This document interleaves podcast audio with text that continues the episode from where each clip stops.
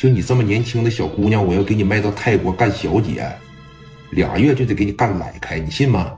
到时候一身花柳病，我让你客死他乡。吓唬我呀？我吓唬你了吗？我现在可以就让我这帮子兄弟给你解乏了，还我吓唬你？伺候了张树谦这么些年，给你多少钱呢？就这么个破房子呀？啊？就给你买点这衣服，给你买点这名牌，给你买的都是假的。这么的，伺候到什么时候算个完呢？伺候到什么时候是个头啊？我看姿色这么好，你这样吧，啊，帮帮我，我一次性给你拿五十万。他本身就是个小三儿，给人当小三儿为了啥呀？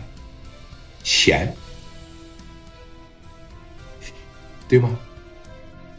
都给你摆到明处说了。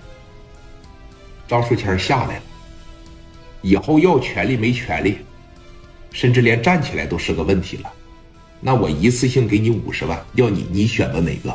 我要是个小三儿，我肯定说选眼巴前的，别跟我谈未来，别跟我谈理想。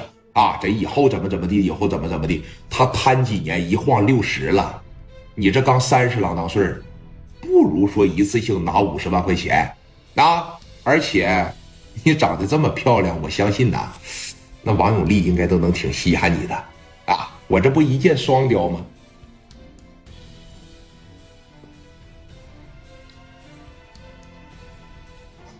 你别给我画饼，我没给你画饼。现在能帮上我的也只有你了，也只有你能带着我直接找到王永利。为了表示我的诚意啊，我先给你一半好吧？事成之后我再给你另一半电话啪这边一拨过去啊。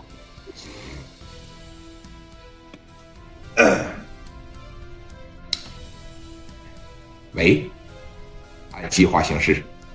对，把钱拿过来吧。嗯，对，把钥匙啥的也给我拿过来啊！电话夸着一撂下，没有说半个小时的时间，给拿来了二十万块钱啊！而且递给了这个王群力几把钥匙，他把这几把钥匙这就放兜里了，二十万的现金就哐仓给你往这一放，你个给别人当小三的，你看着这钱，你能不心动啊？当时就不行了，一瞅这一咽吐嘛啊！这一咽吐吧，就觉这事儿成了。不要再犹豫了，嗯，现在只要你点点头，许多女人梦寐以求想要得到的东西，现在你就会触手可及。拿着二十万，这是我的一个诚意。事成之后，我再给你三十万。拿着这笔钱远走高飞，随便找个地方包个小白脸，或者是做点生意，都让你一辈子衣食无忧了。拿着吧，啊！